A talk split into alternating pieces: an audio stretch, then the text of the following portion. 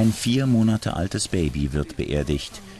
Seine Familie ist nicht dabei, aus Angst. Nur Menschen in Schutzkleidung, denn die Leiche ist hoch ansteckend.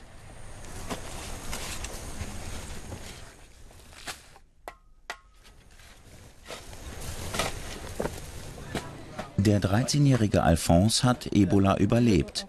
In einem Behandlungszentrum in Guinea besucht er seine kleine Schwester Marianne. Wie durch ein Wunder ist sie nicht infiziert. Die Mutter der beiden Kinder aber hat Ebola.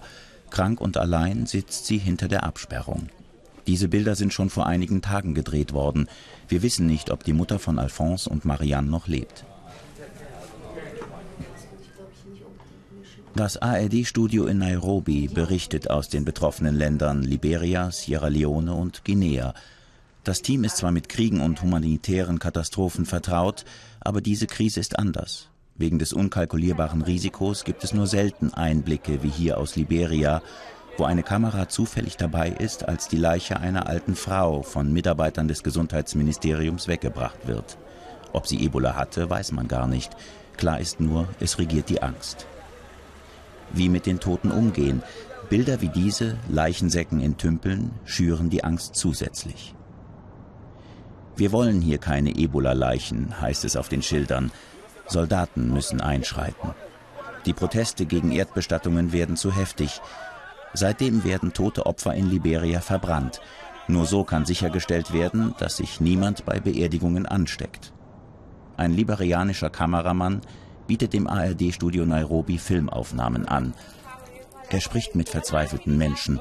Diese Frau klagt darüber, dass ihr Mann seit Tagen Fieber und Durchfall hat. Heute Morgen haben wir entschieden, die Polizei anzurufen, damit sie uns hilft, einen Krankenwagen zu holen. Mein Mann muss ins Krankenhaus. Wir haben es versucht und versucht und versucht, aber nichts ist passiert. Die Ebola-Epidemie Sie lähmt Westafrika. Im Dezember war Ebola in Guinea ausgebrochen. Inzwischen gibt es hier 373 Tote. Das Virus breitete sich nach Sierra Leone und Liberia aus. In Liberia sind 323 Menschen gestorben, in Sierra Leone 315. Ein Infizierter flog dann offenbar mit dem Flugzeug von Monrovia nach Lagos. Nun gibt es auch in Nigeria bereits drei Todesfälle durch Ebola. Besonders schlimm ist die Situation in Liberia. Viele Krankenhäuser und Gesundheitsstationen sind geschlossen. Das Personal hat zu viel Angst und fühlt sich alleingelassen. Von jahrelangen blutigen Bürgerkriegen hat sich Liberia, genau wie Sierra Leone, noch lange nicht erholt. Das Gesundheitssystem ist marode. Guinea, das Land, in dem die Seuche im März als erstes ausbrach, kämpft mit den Nachwehen einer Diktatur und jetzt mit Ebola. Die Menschen in allen drei Ländern sind misstrauisch gegenüber Autoritäten. Jahrelang waren sie der Willkür von Rebellen oder auch Regierungssoldaten ausgesetzt. Jetzt empfinden sie die Helfer als Bedrohung. Aufklärung ist dringend notwendig. In vielen Dörfern wissen sie über Ebola auch Monate nach dem Ausbruch nichts. Liberia hat vergangene Woche ein Callcenter eingerichtet. Mehrere tausend Menschen melden sich inzwischen täglich mit ihren Sorgen und Fragen. Fragen, die sich auch die vielen Angehörigen stellen, die in Europa leben. So zum Beispiel in London. Hier leben viele Flüchtlinge, die sich vor dem Bürgerkrieg in Sierra Leone in Sicherheit gebracht haben. Auch Nick. Er macht sich große Sorgen um seinen Freund Michael in Kenema. Seit Tagen geht er nicht ans Telefon. Ich würde gerne Freunde fragen, dorthin zu fahren, aber das geht doch nicht, in das Epizentrum von Ebola. Das wäre unfair. Und fühlst du, dass er tot ist? Ja, ich fühle das. Über Internet versucht Nick, das Neueste von seinem Bruder in Freetown zu erfahren. Oh, Stell dir vor, in meiner Nachbarschaft nehmen jetzt alle vor Sonnenaufgang ein Salzbad. Das soll helfen, haben die uns gesagt.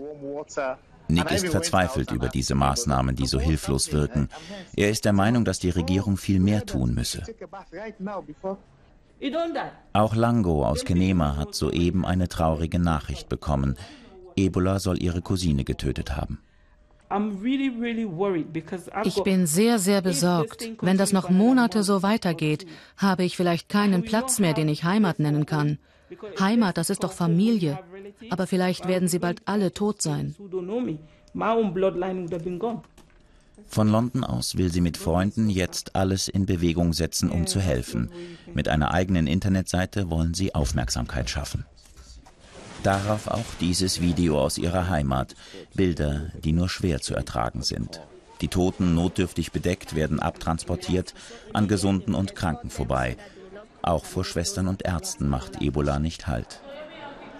Er ist der erste Europäer, der dieser Ebola-Epidemie zum Opfer gefallen ist. Padre Miguel Pajares hatte sich in diesem Hospital in der liberianischen Hauptstadt Monrovia mit dem Virus infiziert. In Monrovia hatte er sich auch um Ebola-Patienten gekümmert. Sein Leben lang hat er sich eingesetzt für die Ärmsten der Armen, zuletzt sieben Jahre lang in Liberia, ohne Rücksicht auf seine eigene Gesundheit. Heute Morgen ist er in diesem Krankenhaus in Madrid gestorben, obwohl auch er seit Samstag ein in den USA entwickeltes, noch ungetestetes Medikament bekommen hatte, auf dem viele Hoffnungen ruhten. Die spanische Regierung hatte alles versucht, das Leben des Paters zu retten. Mit aufwendigen Maßnahmen wurde der 75-Jährige in seine Heimat geflogen. Hier hat er weit bessere Heilungschancen, so die Hoffnung. Spezialisten präparierten ein Flugzeug der Luftwaffe, akribisch, denn niemand wollte ein Risiko eingehen. Eine halbe Million Euro kostete die gesamte Aktion. Doch am Ende hat die tückische Krankheit auch ihn besiegt. Das Ebola-Virus ist höchst infektiös.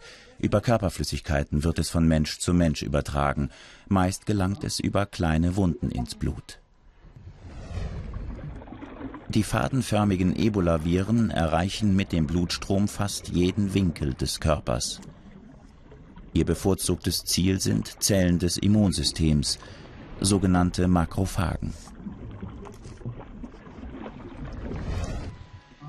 Bei den Patienten beginnt die Krankheit mit Kopfschmerzen und Übelkeit. Die Ärzte können nur versuchen, das Immunsystem mit Bluttransfusionen und viel Flüssigkeit zu stärken. Wie genau die derzeitige Epidemie begann, ist nicht eindeutig zu klären.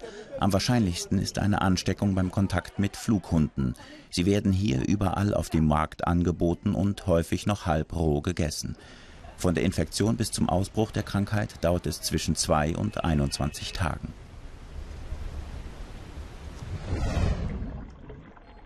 Das Virus vermehrt sich in dieser Zeit in den Zellen des Immunsystems. Es benutzt die befallene Zelle, um sich zu vervielfältigen. Unzählige Viren verlassen schließlich die Zelle und gelangen ins Blut. Das Fatale daran, die angegriffene Zelle sendet einen Alarmstoff aus und dieser zerstört die Wände der Blutgefäße.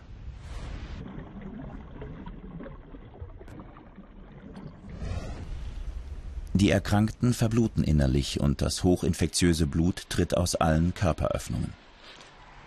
Im Hochsicherheitslabor der Uni Marburg sind Ebola-Viren Forschungsgegenstand, eine gefährliche Arbeit.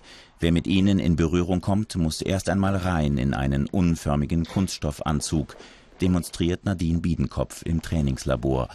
Schon dabei heißt es, bloß keine Fehler machen.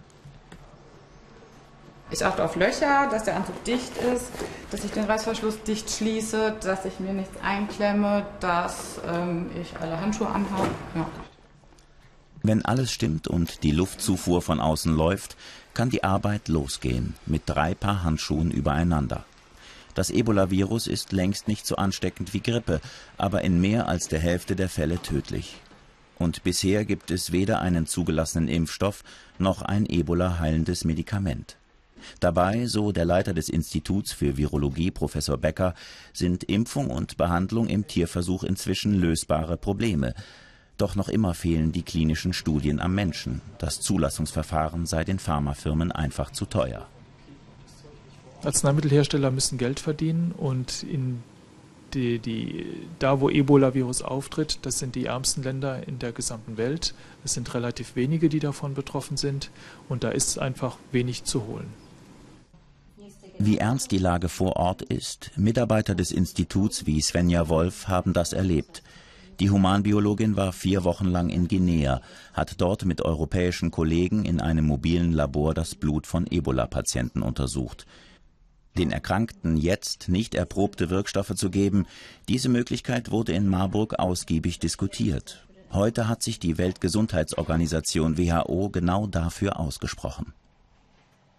Das ist ein, ein großes Dilemma im Moment. Also wir haben offensichtlich eine ganze Reihe von Medikamenten und auch von Impfstoffen, die sich im Tierexperiment als sehr wirksam erwiesen haben. Aber die sind bei den Menschen noch überhaupt nicht getestet. Also die Sicherheitsfrage ist dann noch völlig offen, ob diese Medikamente in den Menschen auch wirklich sicher sind oder ob sie nicht möglicherweise schwere Nebenwirkungen haben. In Marburg steht man bereit. Zu gern würden die Wissenschaftler hier direkt mit einer klinischen Studie zu einem Impfstoff beginnen.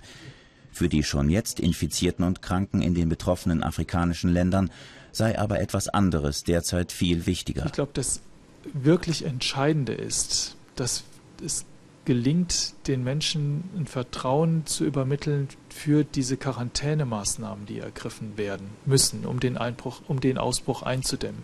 Doch momentan herrscht in der Region pure Verunsicherung.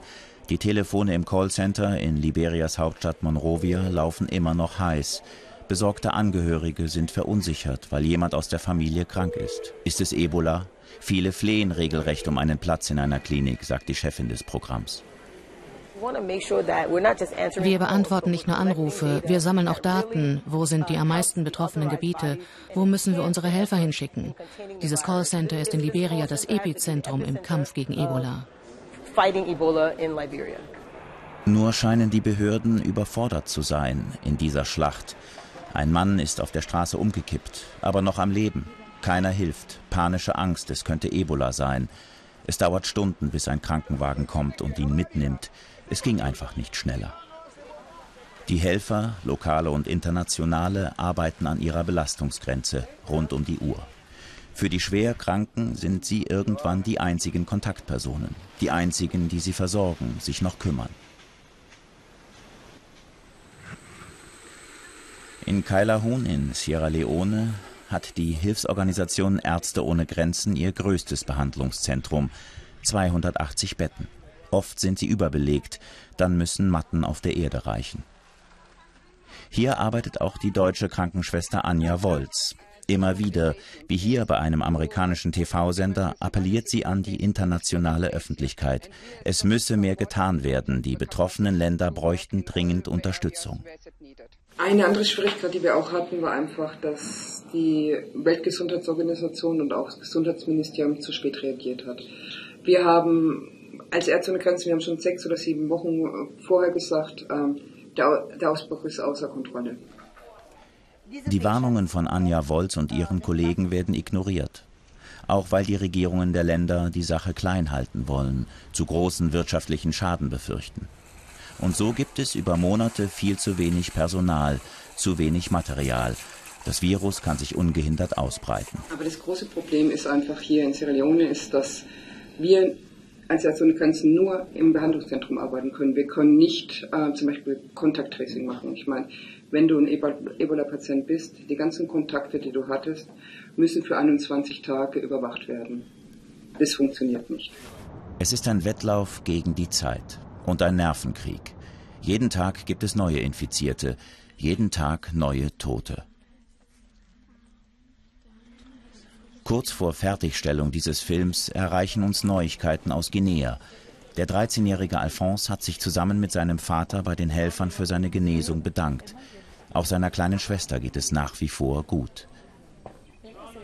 Ihre Mutter hat Ebola nicht überlebt.